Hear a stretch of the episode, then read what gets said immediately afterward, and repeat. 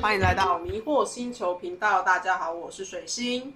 我是月月，哎，我们这集终于要逃出苏珊的牢笼了耶！逃出苏珊回旋，没有错，我们这集就要把我们的民音读书会结束掉。真的，大家可以不用不用太害怕 那本书可以拿去泡泡面了。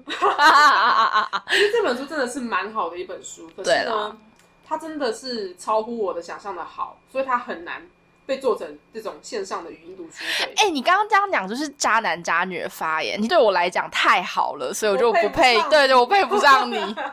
对不起，八旗文化。对不起，我们是 对于《迷音》这本书来说，我们就是渣女。对对对，我们现在要 shut your way 好不好？对哎，对，大家有没有看如保罗变装皇后秀 Season Thirteen？真的对太好看了，很赞呢。傻爆眼，大家赶快去看，好吧嗯赶快去看那我 Work。笑 OK 好，那我们今天呢，就跟往常的民意读书会一样，要在前面先分享一些荒谬新闻。嗯，对，虽然荒谬，但是可爱、温馨又古怪。我今天要分享的第一个新闻呢，就是从六月九号开始，嗯，让全台卖包有些崩溃，但是让全台的呃防弹少年团的粉丝阿米非常开心的活动，那就是麦当劳和防弹少年团的联名套餐开对跑啦，对，六月九号的开样始，子然，后对，为期二十天。没错，我当下其实真的没有 follow 到这件事，虽然就是我是一个 K-pop fan，但是嗯，那天呢，我就是早上醒来，看到我的两个室友捧着紫色的麦当劳纸袋，Which is me？我就说你们在干嘛？他就说哦，今天是那个呃防弹少年团的联名套餐第一天呐、所以我们来吃吃看。对，然后我才真的跟到这条消息。没有错，他出了两个酱，对不对？对就是那个那个肯琼酱。十块的麦克鸡快餐，然后没错搭配两种酱，除了本来的糖醋酱之外，它有甜辣酱跟甜辣，对对肯琼酱可以让你选。没有错你。觉得两个酱如何？其实坦白说，就是我说大白话，就是我会觉得那个甜辣酱吃起来就是非常的普，比爱之味甜辣酱还要难吃。直接点名爱滋味，对对对，可是爱滋味甜辣酱你可以配粽子，但是他们附的那个甜辣酱，就是我不知道它可以拿去配什么之类的，可能可以沾粽叶吧，我也不晓得。直接被麦当劳杀死。可是我其实也觉得那甜辣酱有点不知道在干嘛。不就过肯琼酱还不错。肯琼酱蛮厉害的，虽然它也不是我喜欢的东西，因为就我个人，月月个人就是讨厌芥末味，但是是讨厌美乃滋还是芥末？就是黄芥末的味道我不喜欢。哦对对对，因为肯琼酱有一点黄芥末在里面。而且它有点辣辣的，对对对，它其实是蛮够味的一种酱。哦，而且而且好像就是沾鸡翅，好像也很好吃。我有一天把它拿来沾那个麦当劳的早餐薯饼，哦也很好吃哎、真的假的因？为它那个早餐的部分好像可以有搭配鸡块，于是他就让让你让我选的哦，真的假的？那也可以选哦疯掉哦很厉哦！害耶。对啊，那我们今天要分享这个鬼奇新闻，是因为 这件事情在虾皮上 造成了一个神秘的现象。自从我们吃完了那天之后开始，麦当劳的袋子就走进了一个永劫不复的漩涡。哎，哦，帮大家科普一下，就是防弹少年团是呃，大概在我大学，我嗯，大学二零一五年左右出道的团体，然后今年已经出道第八年了。嗯，二零一四、二零一五年出道的，其实我他们出道就有在看的。然后他们这个防弹就是 bulletproof，嗯意思是说，呃，要阻挡一切的偏见或者是什么之类之类的男孩团体，证明是说他们是无坚不摧的一个精神象征，叫嗯防弹少年团。因为那个包装上面有象征这次联名的一个精神象征，其实是 Polan He，Polan 哎。He 是防弹少年团里面的成员 V。嗯，他在二零一六年十一月的一个粉丝见面会上面，因为受到粉丝造势感动而直接现场创造了一个词。嗯，它不是一个真正的韩文词汇。是一个，真正的韩文词，像韩文的“我爱你”是撒撒浪嘿，然后 p o l a n he 是差不多的意思，嗯可是它的意思翻成中文是“只爱你”，嗯也就是紫色的紫。那那个紫色是什么意思啊？其实，呃，呃，因为当当时二零一六年十一月的粉丝见面会上面呢，呃嗯。阿米们就是防弹的粉丝，他们自主串联了一个应援活动，嗯。就嗯，是在他们的应援棒上面套上有点像是紫色的罩子还是塑胶袋之类的东西，让他们的灯牌变成哦，然后，然后因为韩范就是粉丝们常常会做类似的造势活动，常常都会，而且是台湾，台湾的粉丝真的很厉害，哦，然后他们就是会惊艳到那个偶像，惊艳到偶像，然后 V 那个时候就就受到感动了，他也现场给这个 p o l a n 这个词一个意义说，紫色是彩虹的最后一个颜色，嗯。所以嗯，它也有着就是永远相信，然后永远等待，而且就是希望可以一直相爱下去吧的意思。哦，对，然后他也有承认说那是他当下想到的词跟意义，不过 不过 anyway 就是这样子。嗯，然后从那之后，在 p o l a n 在呃阿米社群里就开始了一个很伟大的连接反应，就是嗯，阿米会在常常在那个社群上使用紫色的 emoji，哦，爱心的 emoji 去应援。啊，当他们提到金泰亨的时候，因为他是创始人嘛，嗯，他们总是会刷一整排的紫色爱心，哦，原来是这样子，非常可爱，其实是很可爱的一个缘起，它可能是偶像跟粉丝之间的信赖关系。嗯，然后呢，麦当劳跟防弹少年团的这个联名就使用了 p o l a n k 的这个印象，所以他们的包装才会是紫色。嗯，然后在那个鸡块的盒子背面跟紫色的纸袋，还有他们的纸杯上也都有印上 p o 破 l a 浪 n k 黑，然后因为翻成中文就是“只爱你”嘛，紫色的紫很可爱，对不对？嗯在英文叫做 “I purple you”。嗯，I purple you，哦，紫色这个 这个词被拿来代称成就是爱、爱，关怀、相信等等很多正面意意义的词。嗯，可是呢，阿米们太支持了，是然，后可能就造成了呃全台卖包有些应接不暇的状况。卖包就是在麦当劳里面工作的人，他们都会互、互称是卖包。对。的，然后那个外送员也是有点应接不暇。对啊，其其实好像不是不止在台湾，印尼也是。有在开始这个活动的地区都是这样，对对对对，据我所知，中国就没有。嗯，然后虾皮上呢，开始有一波神秘的现象，是大家会把这些紫色的包装拿去卖，对，拿去卖也就算了，是。很多人会莫名其妙的浪费才华，就搞笑，嗯。比如说把，因为他们是防弹少年团，他们会把纸袋戳破，嗯。说呃防弹少年团联名餐不防弹款，对对对。好笑归好笑，有嗯有有些看起来是有点太嘲讽了，，对，这看得出来好像是把阿米当白痴，因为嗯他们开价一开始是有个新闻说，哦，嗯，有人说什么自己开价七千块，然后也会有人买等等的，是，结果就很多人因为那条新闻开始群起效尤。嗯嗯嗯，然后我我得知这件事情的时候，已经是七千块的那个新闻出来，好像三四天之后了。我嗯去刷虾皮，哇，大开眼界耶！对，还有人做的很像纸扎人的东西，我看不懂，就是或者是皮夹，皮夹很厉害啦。其实很多人也会把星巴克的纸袋做成皮夹。对对对，因为像你刚刚说的那个皮夹，我在想，应该真的是。可能是喜欢防弹的人做的，就是有一些真的很很精致的那些周边，是像好比说给小朋友用的那种徽章机或是封膜机，然后就是把那个纸袋剪下来，然后做成徽章，或是那种就是塑胶片。你你知道那种塑胶片吗？就是有时候你放进烤箱烤，它会变硬，然后拿出来就会是像那个钥匙圈。就像热缩片。热缩片对对对，没有错，没有错，没有错，就是那种。有人很有才华的把那个肯琼酱的，嗯，它上面不是包装撕下来的有有那个火，嗯嗯嗯，那片，他把它做成钥匙圈，对对对。外面有了一层封膜。对对对对对对我对，就觉得太有才华了吧。哦哦哦，反正，我觉得有些有些周边是不错的，就对。是后来粉丝自己二创那些包装的周边，看起来都很不错，是有用心去做。对对对很多大部分都是在嘲讽。对，就是我觉得那个现象比较糟糕的，就是说，因为其实我比较早看到的是那种粉丝二创的东西，嗯那个时候你刚看到这件事情出现的时候，你会觉得很可爱，就是 like 哦，他们真的很喜欢 ARMY，所以做这件事情。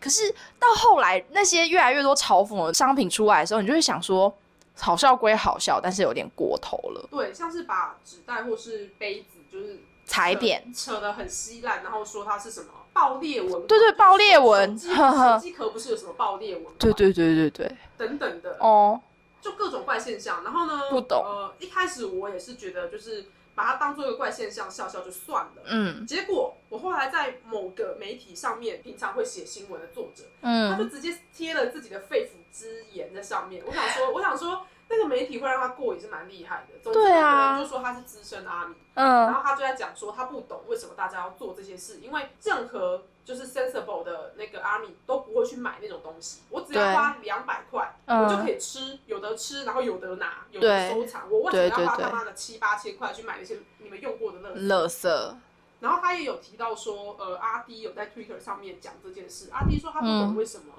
就是阿迪英文的那个阿迪，嗯，他说他不懂为什么喜欢一个文化或一个团体会需要被人嘲讽到这个地步。对，他讲类似的话，嗯嗯，然后我那时候看到的时候，我就也有点被被点到，你知道吗？没错我一开始的确是抱着一个好笑，嗯，或者是嗯有点去看这个社会如何看待粉丝偶像的这个周边衍生效应的那种有色眼镜去看的。是，even 我以前喜欢过这个团体，嗯。我还是觉得那很好笑，嗯嗯嗯，我没有觉得受到攻击，对，可能是因为我自己心里觉得，今天就算不是防弹少年团，今天是是东方神起，今天是少女时代，twice，今天是任何的哦像 Twice，哦，他们跟麦当劳联名都会发生这种事，是，我不会觉得那是冲着阿米去的，嗯，这可能是我嗯。没有觉得受伤方。对，但的确，这件事情如果在 K-pop 粉丝里面，呃，我觉得有造成他们跟非 K-pop 粉之间的二元对立。哦，有，因为这种嘲讽虽然是台湾人惯性有的东西，嗯。可是它确实很伤人。对，为为什么我喜欢一个团体需要，就是他们会觉得好像你们在贬损阿米的智商，对，或者或者是我们好像很疯，啊，对对对，好像就是迷妹或是迷迷弟，就是无脑，只，要跟我呃偶像有关的东西，我就是会卖肾，然后去买它等等。但是我也听到一个很好笑的说法，说因为中国没有这个活动，所以你可以把相关的包装放到淘宝卖，是是是去骗那些有钱没地方花。我觉得这个这个是 OK，你可以去做，但是不要太张扬。对，而且就像我刚刚讲的，因为有些粉丝他们做商品是真的可能觉得这包装纸他们很喜欢，或者是说这个包装袋他们很喜欢，或者是说他们就有这样子的才华，把它剪下来做这件事情。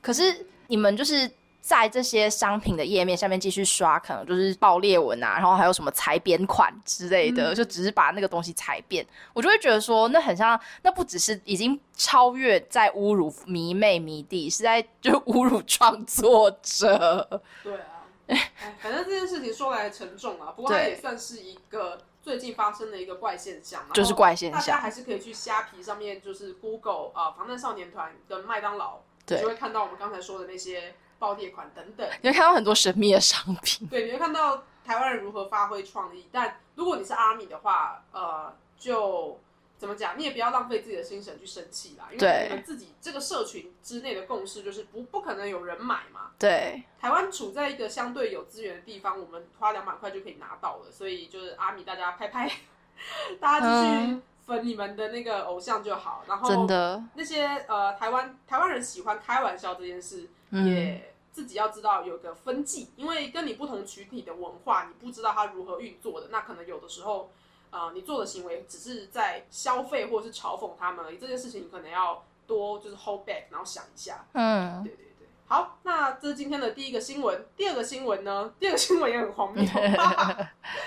干，第二个新闻呢，就是日前在德国的益智节目上，对，出现了看我们之前介绍过台湾鲑鱼寿司之乱，就是 会改名改名鱼，对去寿司郎吃免费寿司的那一阵啊乱流对对对。没有错，这个德国的益智节目是说呢，嗯嗯，为了吃到免费的寿司，请问台湾发生了什么事情？A. 许多人跑去刺青；B. 许多人在百百米游泳，比赛游泳，就是那个池子里都是米这样子。对对，然后 C，许多人把自己的名字改成鲑鲑鱼，没有一个来宾答对。对，他们他们宁愿选刺青跟在百米泳池里游泳，也不选把名字改成鲑鱼。因为他们两个其实是一组的，哦，对他们两个其实是一起上去，然后他们是一个那个德国的喜剧演员组合，是是是，对对对，然后所以他们两个在讨论之后，他们还很认真的讨论哦，哦，真的啊、哦，他们有说，就是他们觉得那个刺青因为呃很难消除，所以刺青马上先要它是永久的。对，先划掉不考虑。然后那个什么呃，改名这件事情，因为在国外改名是非常对非麻烦，要去法院。要去法院，对，所以他们也不考虑。嗯然后因为在米米里面游泳，感觉没有什么损失，所以他们就选了米。哦，对，所以他们是以呃他们的文化经验来想这可行性，对，会觉得在泳池里面放米应该是最可能发生的事情。对，就是人们比较愿意去只做这件事，就是跑跑进一个全部都是棉泳池，然后比赛游泳。殊不知台湾有好像数百乃至有没有一千人，也愿意去改个名字 这样子，变成张桂宇寿司，就修来修去。对，其实，在泳池里也是修来修去。对，这真的是我觉得是文化冲击，而且哦我们那时候看到这则新闻的时候，第一个想法是，干，原来这就跟我们看国外那些各种荒谬新闻一样，对对对，什么什么德国天体，然后被野猪冲撞等等 荒谬新闻。我们这些荒谬新闻拿到国外也是一些 fun stories，然后国的，外也是应该看了蛮多，想说台湾这个只有两千三百万人口的小岛，到底在冲哪小？所以就是，如果现在是平行时空，有一两个正在那个德国的 podcaster 做这个的时候，他们应该就会讲到这件事，然后笑到不行。真的嘞，应该有人做 podcast 对。有有有有有有有，笑死，很好笑。鲑鱼回旋，不 我们会归于出名，好不好？嗯，对但我们根本本地不产。对 我们有樱花公吻龟啊，谢谢哦，好，那就是今天的第二个新闻，还蛮好笑，另类台湾之没错王，台湾之龟，好吗？没，好那第呃，三个新闻是什么？哦，那第三个新闻啊，就是想要问大家，就是有没有经常使用 Line Today 呃阅读新闻的习惯？因为呢，月月呢最近在看那个 Line Today 新闻的时候啊，居然发现啊，你如果在焦点的地方一直往下滑，一直往下滑，它会居然出现一个分类，叫做没看没关系耶。我跟你讲，为了证明我不是梦到，我想要截图，我怕 我们这集播出之后，这个东西会不见。我跟你说，自从我的手机换成二五六 GB 之后啊，我是截图狂魔哎、我真的很怕没图没真相、欸。哦，真的真的，我只要，因为我很喜欢看大家的留言，嗯，我只要看到某些我觉得，哦，好像有点意思，或是我知道想要去追查相关的事情的时候，我当下就会截图，所以我的手机充斥着大概有十分之九都是非我本人相关的一些截嘿嘿嘿干，图，所以你截图这件事情真的是很必要，嗯很，必要对，我要就是免得那个你知道，可能是那个 Line Today 的小编想说。呃，主管可能会一时不察，所以就随随便便放个分类上去。一时不察的真的很好笑。对因为因为我跟你说，那个分类里面啊，的确是有一些就是真的没看 没关系的新闻。有哪些念念他的？好，我来念念看，啊，笑死我！好，来第一则新闻：男友朋友嫌他丑，他见霸气回应秒哭。OK，日本公司租出出租胖子，时薪五百元，聊天搬家都 OK。嗯，I feel，我觉得这个有一点点不是政治很正确。嗯 OK，无影手自备蟑螂，丢汤锅敲诈，再抢店员，怎么回事？哎，疯掉鲑鱼之乱在这个分类里面，没关系，没对我分享给各位，好好？对。啊，你没有看到没有关系啊，我跟你说这样子。哎、等一下，这个有合理吗？没看没关系，里面有一个新闻是最美背影，孝孙抱阿公走三百公尺打疫苗。哎、小编，我觉得你在混哦。什么意思？所以是他的最美背影是在讲说那个孙子很孝敬啊。，对对，三百公尺有什么好写？是是背了三公里吗？可是因为他那个三百公尺是那个残障坡道，哦，对对对对原来是山上坡道。对对对对对你看这个这个还蛮值得写的啊。这是温馨新闻吧？对，但是怎么会被分在没看没关系里哦面？你是对他的那个 category 有有意有意见？什么意思？干呃啊，你要写啊，又不不给人家好好分。真的呢。哦，到底在那个栏目的新闻会伤心哎、新闻也有他们的意见，对，但是真的有一些是没看没关系，像例如说正妹正妹卸妆后差太多，猫咪认不出，吓到炸毛，就就是说平常不止猫咪认不出，我睡觉前、睡觉后，我的手机解锁没有办法用脸部，因为我睡醒的时候脸超脸很肿，哎、真的假的啦？真啦？的啦，我水肿很严重，我通常到了晚上大概傍晚之后，嗯。脸才是正常的，水肿非常严重。所以，所以你在发网之前，你用那个就是你用那个脸部解锁的，看我那天睡到几点。但是我刚睡醒的时候是真的不能用脸部解锁，嗯可嗯，是睡醒一小阵子就可以。应该很多人都这样吧？很多人真的是水肿起来，你妈都不认得你，宠到咪咪猫猫。睡肿到咪咪毛。哎、不过刚刚在那个分类里面，我看到一个我觉得蛮有趣的新闻。嘿，嗯，因为最近不是疫情嘛，其实很多国都受影响嘛，不只是台湾。那呃，在日本啊，其实啊，就有一个回转寿司的店，它推出了一个非常有趣的服务哦，你可以外租他们的回转寿司轨道到家里用。对那我可以租寿司师傅吗？我，它它里面没有说耶，但是你可能可以去绑架一个回来，把它敲晕拖回来之类的。那个轨道就是你在店里消费寿司满三千三百元日元，嘿，你就可以花三千元的价格，然后呢把那个轨道租回家，呃，我要先买三千三百。寿司，对再花三千日币去租轨道，总共是六千三百日元，对，我就可以在家里开一个人体寿司加轨道的 party。呃对，用用你想到一切奇怪的方式去使用那个轨道。呃，我不开玩笑，我当初听到月月跟我分享这个新闻，我立刻就说，但，这感觉就会在 A 片里出现。真的哎，寿司店怎么没有想过这个可能性？哦，或者他们会这么会玩，对，可能会被放一些很 kinky 的东西在上面。我那时候就说，一想到这个风险，我就觉得那轨道只租三千实在是太廉价了。嗯，真的，而且它也可以租两天一夜。两天一夜真的很幽默。那个东西放在家里这么久，到底要做什么啦？你知道那个日本不是很喜欢吃流水流水宴，就是对对对，流水素面。神秘的有水的轨道，然后这样咻咻咻咻到那个宾客的碗里面。对啊，它通常是竹筒，破半的竹筒。对，好有趣哦哦哦！我哦有看过上班不要看，他们在办公室里面真的有架一个，哦，那个啊，有有那个卖流水素面机，甚至有机器，好不很好？大吗？就是大概约莫就是我们现在面前这个餐餐桌的大小。好有趣哦哦！哦哦想哦，玩哦！但它就是一个无用的消费，就是你 吃过了一次素面之后，它就会放在家里。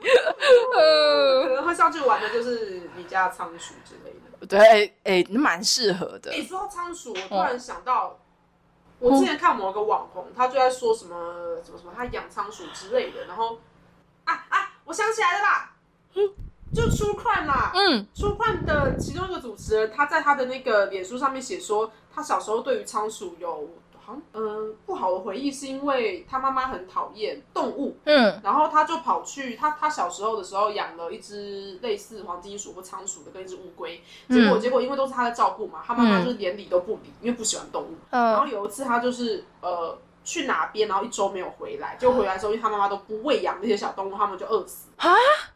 然后这件事给他很大的 trauma，所以他后来就嗯都不敢养那个仓鼠等等。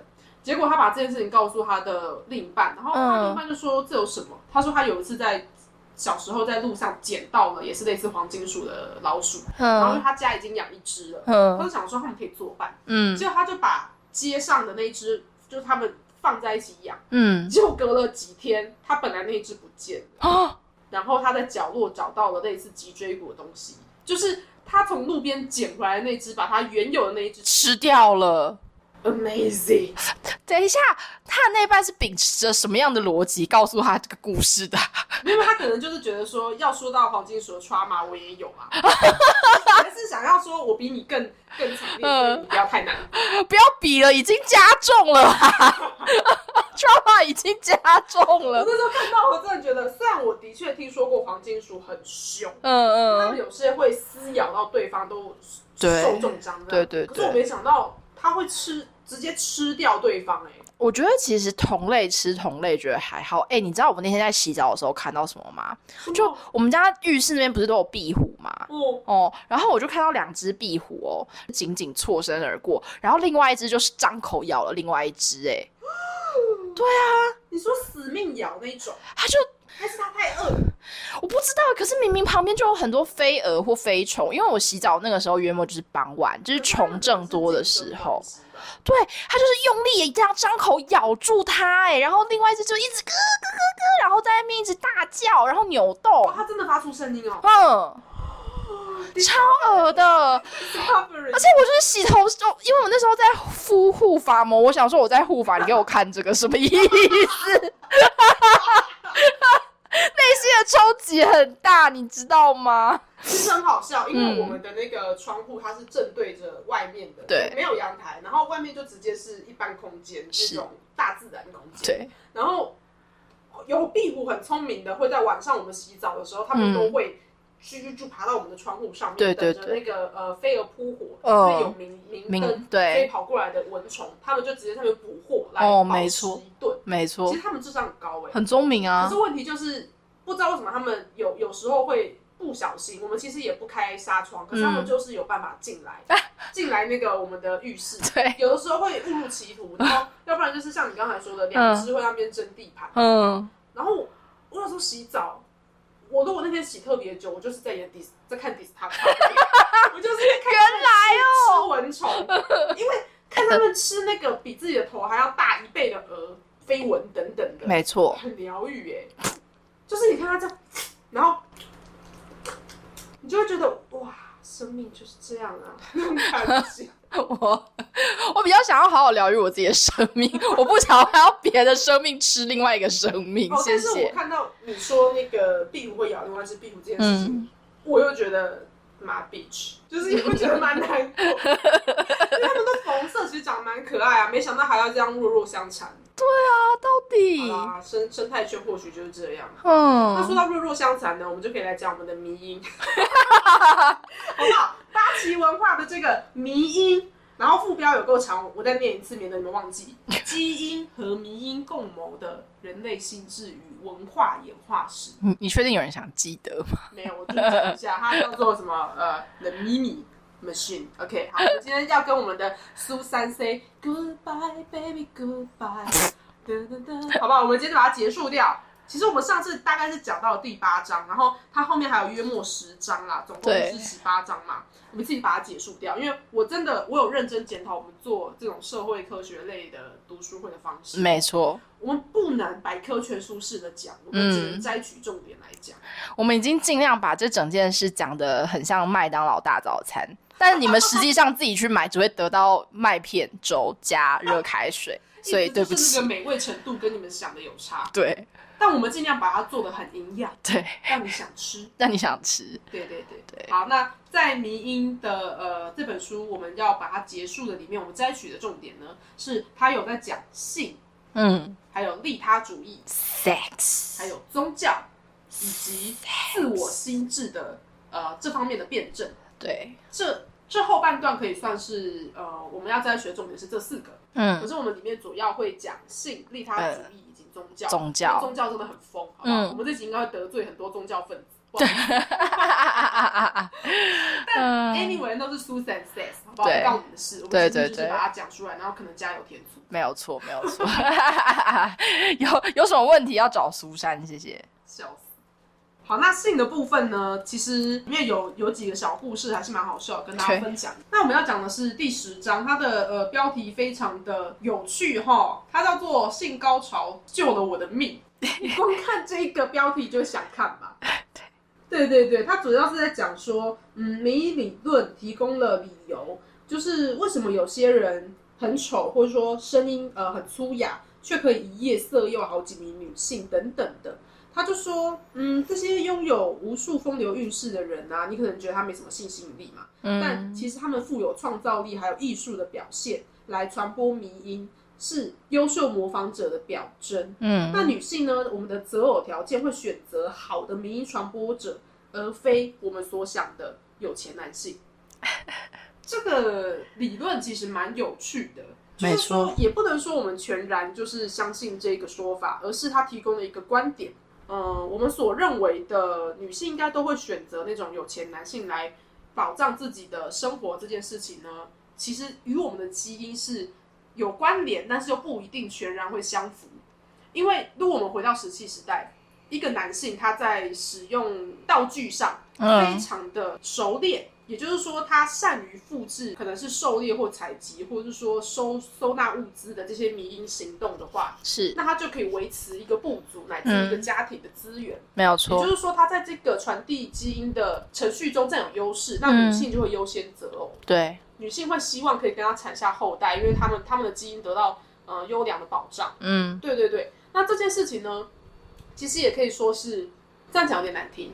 男性在现代的社会中变换着面目去欺骗女性自己拥有良好的资源，啊，是 P 什么 U 什么 A 的嘛？那这件事情可能就无关乎他长得多好，或者说他嗯实际上，呃，frankly speaking 有多嗯有钱，对没有关系，而是他怎么去传播这个迷因，去使女性幸福说，嗯，我跟他在一起，我生活有保障，对后代会长得好，没错，大约就是这个样子。嗯。对对，我觉得其实呃，在迷音讲到谈到性爱这一章的时候，不得不说，还有另外一个我觉得很有趣的东西，是所谓的性爱禁忌，或者是说，在许多文化里面，关于性不可以做，或者是不可以去传播的迷音，像例如说手淫这件事情，男生手淫这件事，在很多文化里面被视为是不好，或者是说不可以的，因为它会耗尽你所谓的生命能量，A K A your 小，OK。因为在那个呃这本书里面，苏珊就说，其实很多男生啊，应该在国外是啊，我不知道台湾是不是。我台湾比较常听到的是，你如果呃太长手淫的话，会很快就有什么阳痿之类的。科学实证吗？不是啊？哦，但是这个迷思，对不对？对对对对对对对这是一。个迷因迷思啊，迷对思以迷因方式传递出去，造成一个普遍的错误印象。对对对对对，然后可能好几代的男孩，但呃，苏珊在里面呃分享的是说，可能西方世界里面男生会被讲说啊，玩鸡鸡眼睛会瞎掉，或是玩鸡鸡玩太多会长油，或是你如果一直玩鸡鸡，你的手心会长毛。那那为什么要有这种奇怪关于手淫的迷因？就是因为他们不希望男性在手淫的时候耗掉、消耗掉太多他们的精子，因为这样就会影响到你所谓的插入性交啊。如果男生就是习惯于说 OK 手淫就会让你得到那个快感的话，那插入性交对他们来说就没有什么更大的意义了啊。因为你想，你要插入性交一个人，如果你不是强暴犯的话，你是不是还要先去追求人家？你是不是还要意思是说，呃，这整个运作的阴谋是，他为了要保全一个社会里面能够有没错性性交，然后保存这个部族的延续，对他们必须要保证他们会有插入式的性行为，而不是全部手淫把自己的孙子打掉。对对对。哇，而且你知道，我觉得更有趣的是，他这边还有讲到说，割包皮的迷因之所以盛行，也是基于相同原因，因为割包皮会阻碍手淫的进行。真的假的？哦，我觉得应该是因为呃，割包皮第一个你你的呃阴茎会变得很敏感嘛，那所以其实哦手淫就是你你大概摸一下就噗。而且我我想要跟你分享一件我觉得还蛮有趣的事情，哦，就是这也是我觉得就是身为一个呃怎么讲呢，一直以来都想要变得更政治正确的我，就是最近发现了一个很有趣的事情。是。就是我以前一直都认为，就是女生在所谓生理上面是处于比较弱势的，也就是说，我们可能会去需要去承受好，比如说生理痛，或者是说需要面对月经来的，可能好比说羞辱、耻辱，或者是那样子的疼痛。所以我一直觉一直以来都觉得女生比较辛苦，可是我现在发现，男生也需要承受某一种程度的疼痛。男生小时候把包皮推开的那个时候，其实是超痛的过程。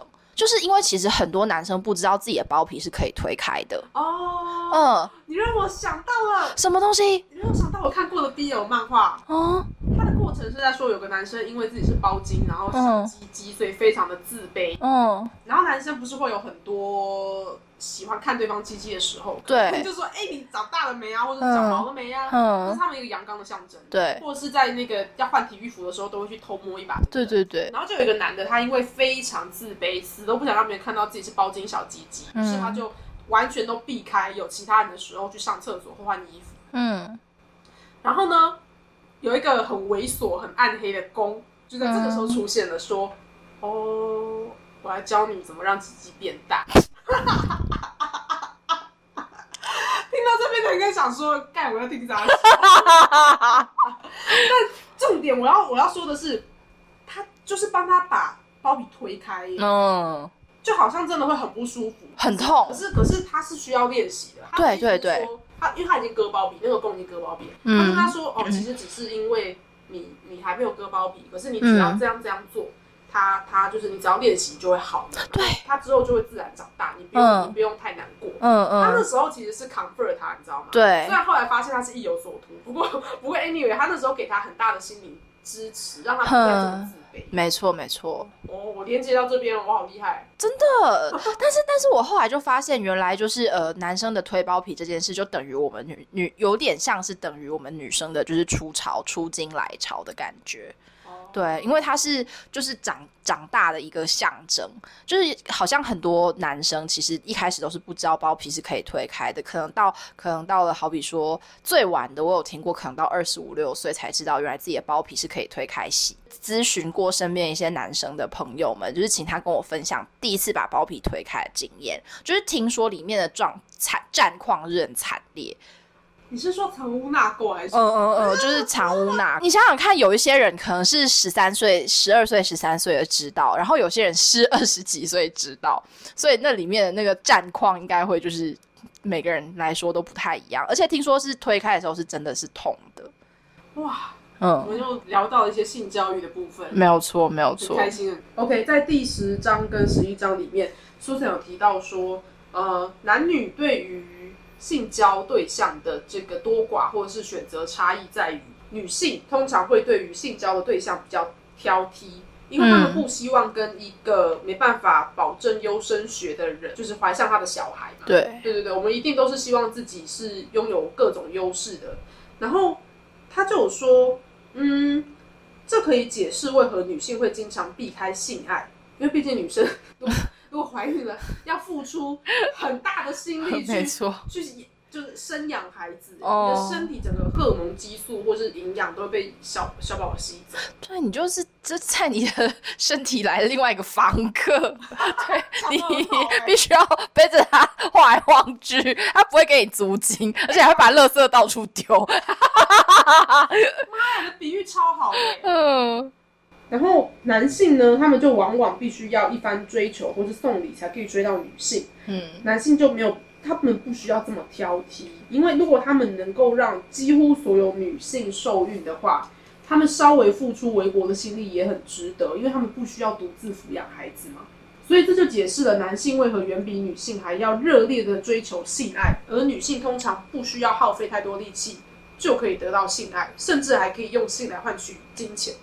哇，这句话蛮蛮那个的哦。哦就它下面也有说，诶，似乎有许多人痛恨这样的概念，也就是他们的性爱被降格为这么粗糙的计算。嗯可是呢，有越来越多的证据有，呃，反对早期人类学家的看法，嗯显示性行为在不同文化中有不同的表现啦。那在很很彻底的研究也会说，基于女性呢会投入更多养育工作的原则，男性和女性都会去符合这样的期待，也就是男性更勇于追求性爱，尤其会因为与许多不同的伴侣发生性关系的想法而感到性欲高涨，而女性呢就会比较挑剔，而且倾向寻找单一可靠的伴侣。所以他这段论述等于是在说，过往早期人类学家对于男女呃对于性的追求，他们的解释跟后来有所谓推翻的一些讲法。没错，这里面有蛮多论证，大家可以去找来看。我觉得在性这方面，其实就跟我一开始讲的一样，追根究底就是我们要保障自己的基因可以像民营一样，不断的被双股螺旋，然后传传递下去。对 对对。啊，哎说到这个啊，嗯，你看到怎样的男生，你会觉得你想跟他生孩子？看到怎样的男生啊？我想想哦，其实呃，这边也不避讳的跟大家分享，我就是算是我就是选择要不要跟这个人在一起，或者是说要跟他保持什么样的关系的一个条件。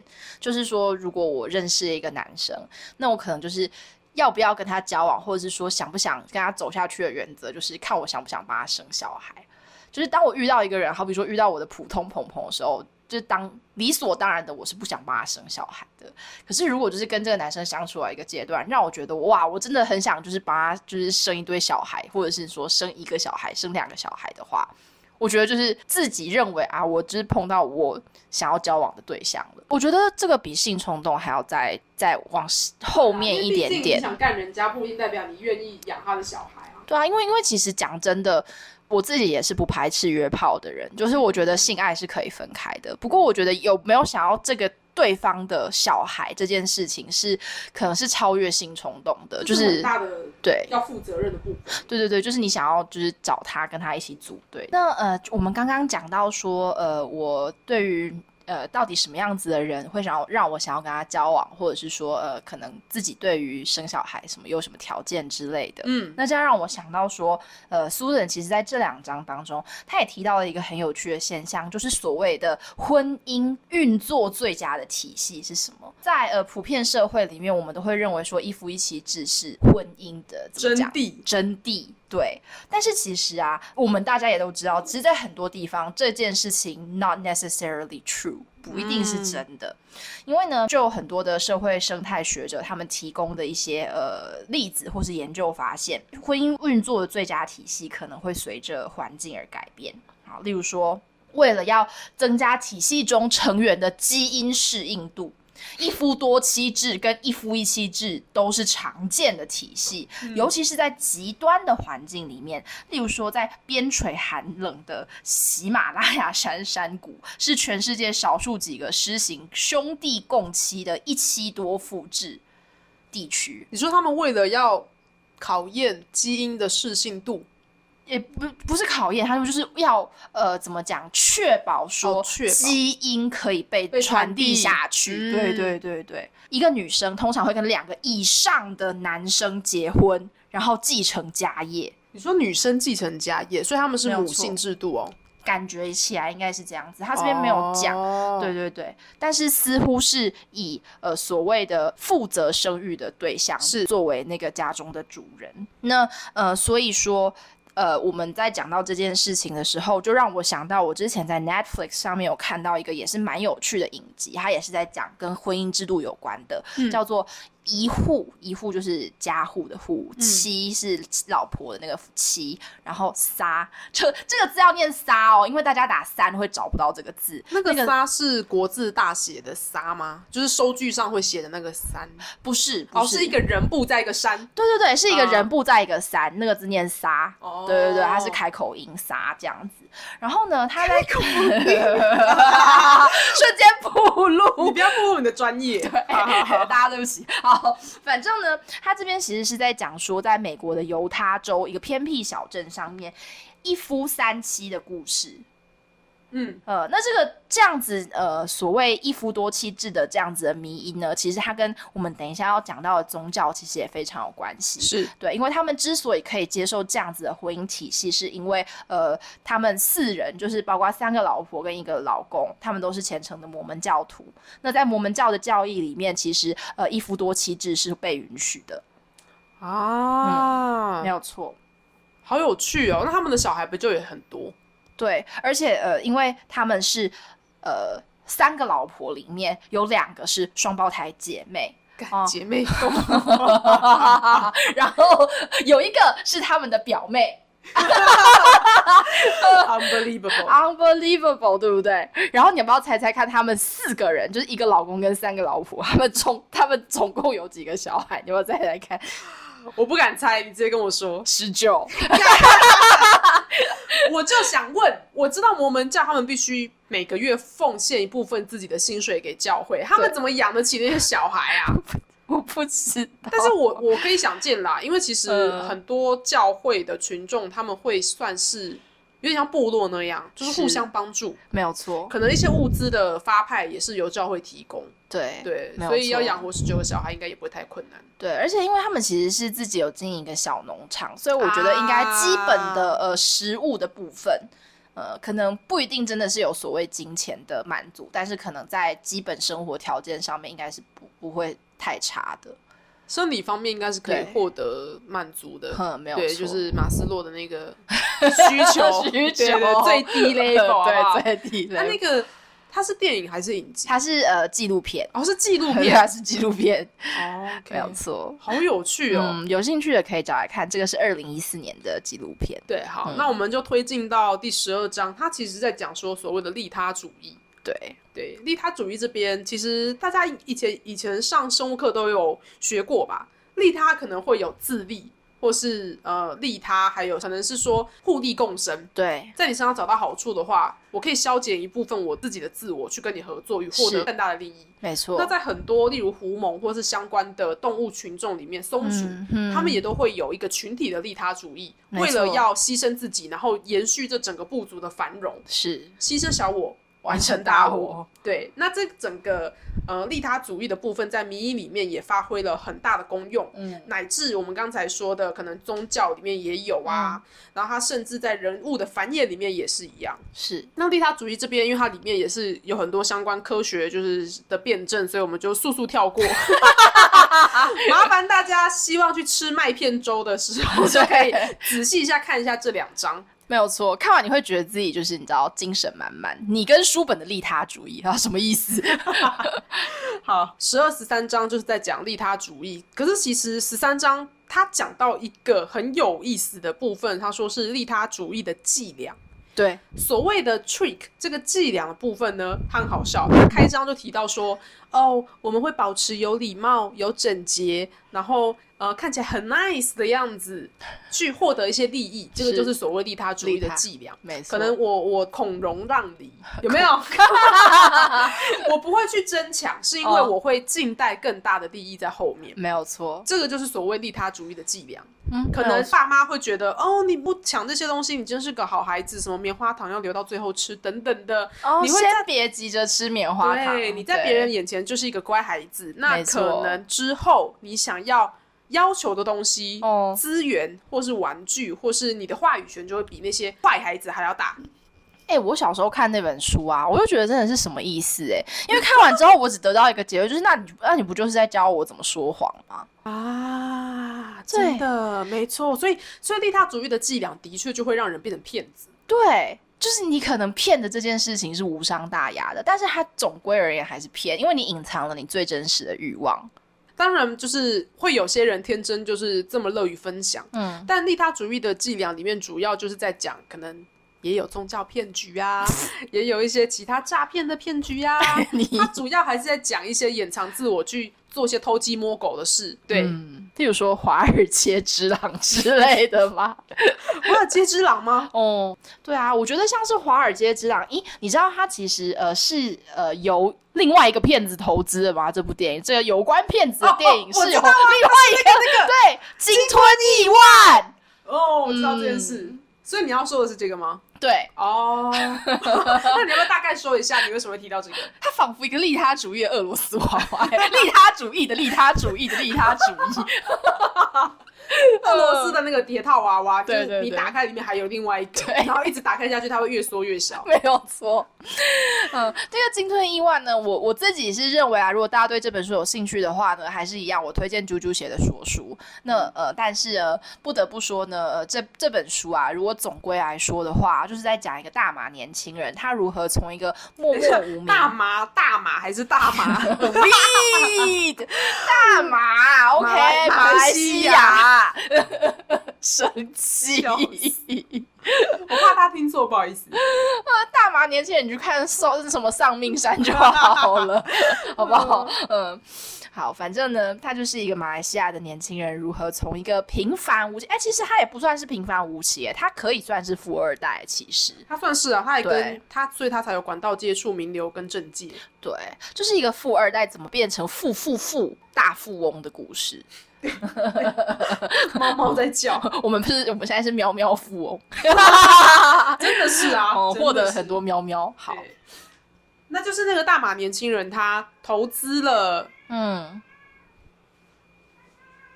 在干嘛？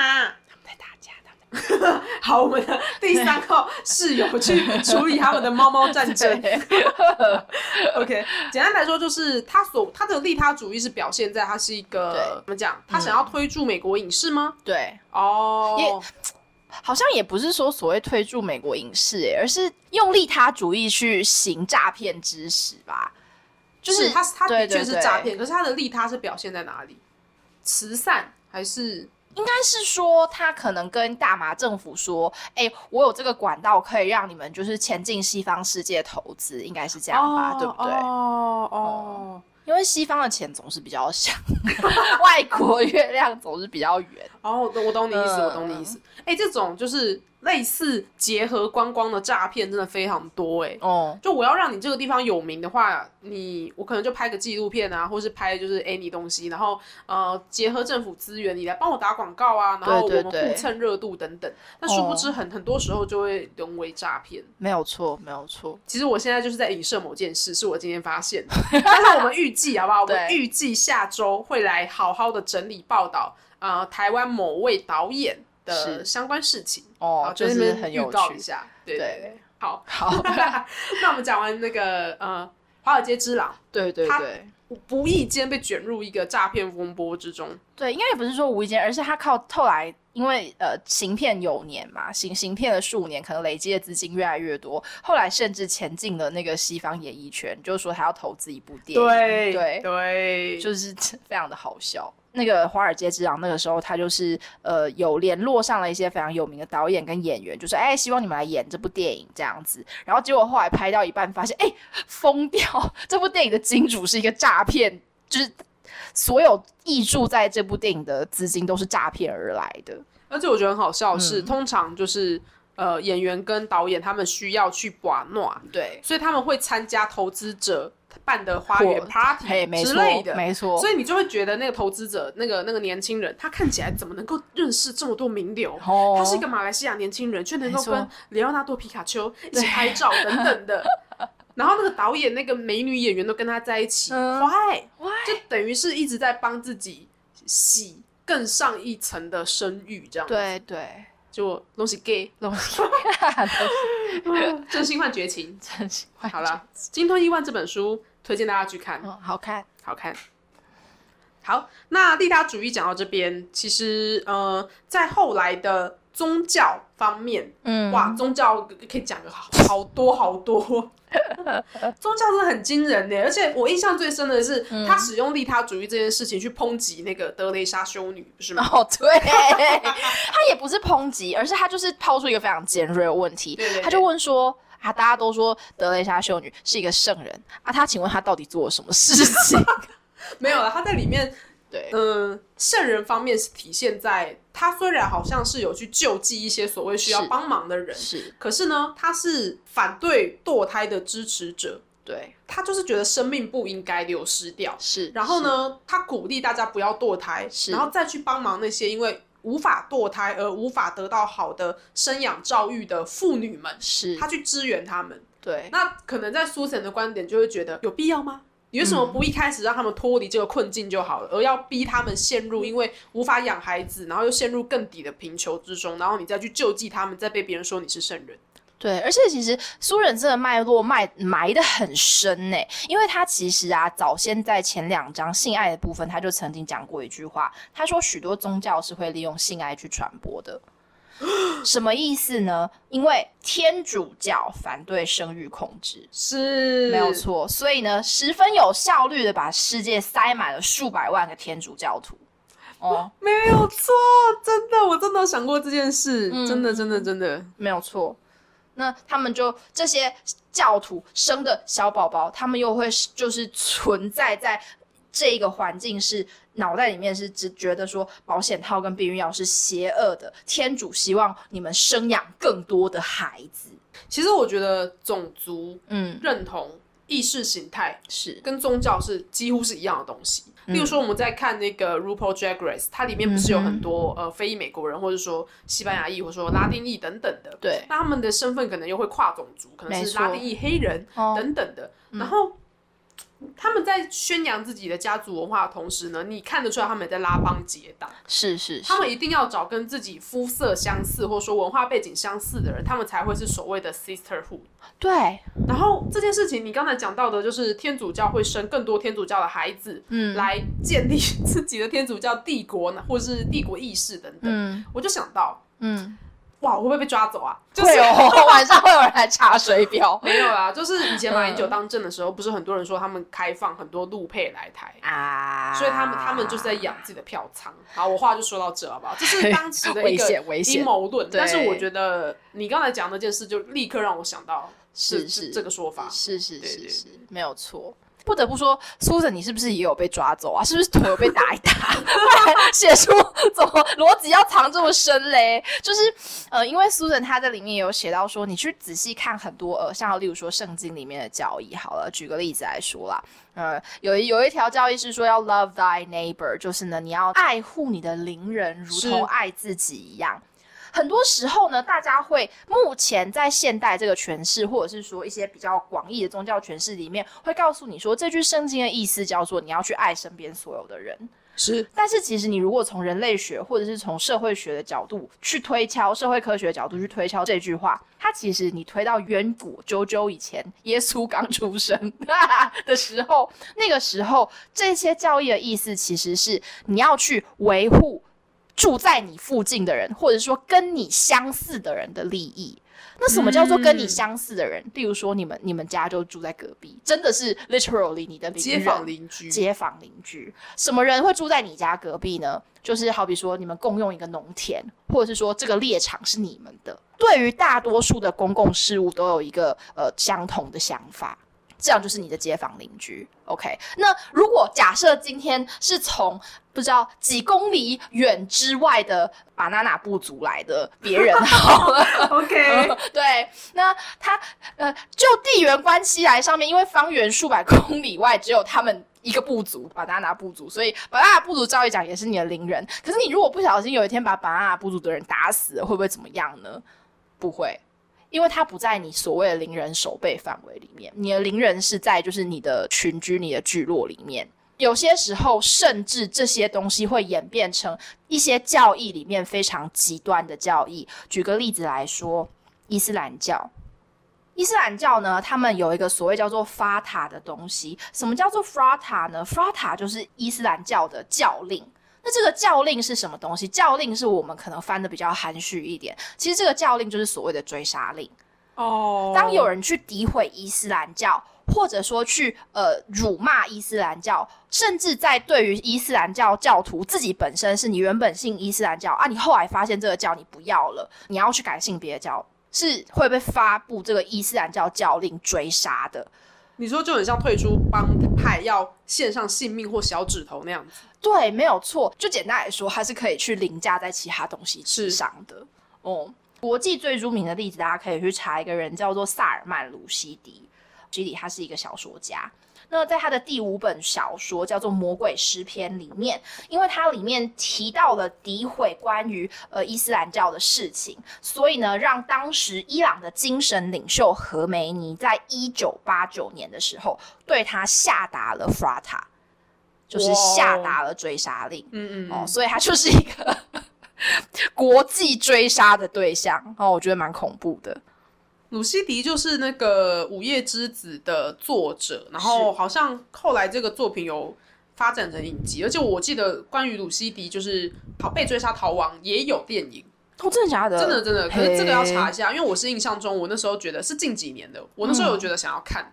然后你刚才讲的那个有关邻里的这个，我们怎么划分邻人，然后去有共同的认同，然后去爱护邻人，对跟自己很像的人，呃，一起谋发利益这件事情，我想到一个毛骨悚然的故事，什么故事啊？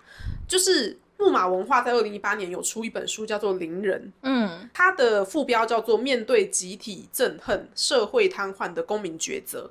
它其实是在讲二十世纪中叶的犹太人屠杀。嗯他在讲说，波兰有一个叫做耶德瓦布内的小镇里，有一半的居民谋杀了另外一半的居民。哇，他们并不是纳粹，他们就是波兰人。嗯可是因为波兰里族裔里面也会有犹太人嘛是，他们可能是很早就迁居，或者是后来才去等等，可能为了要，因为那时候为了逃离德国纳粹，所以流离失所等等的。嗯嗯，结果他们竟然不知为何福音了一个所谓叫做憎恨的制度，突然每个人都变得是机械里面的齿轮，开始去追杀那些曾经跟你买牛奶、跟你卖报纸、跟你送花的一些邻里，他们就开始互相残杀，天哪，这是一个非常可怕的故事。嗯对对对，我有那本书，哦真的是看不下去，因为你会这个跟丧尸电影很像，你会觉得会不会隔天你的邻居开始咬人？哦，就是这种人性的可怖面，而且我毫不怀疑历史是会重演的。所所以不管是你稍早说的呃伊斯兰教，或是在宗教里面发生的一些神秘的、难以想象的指令，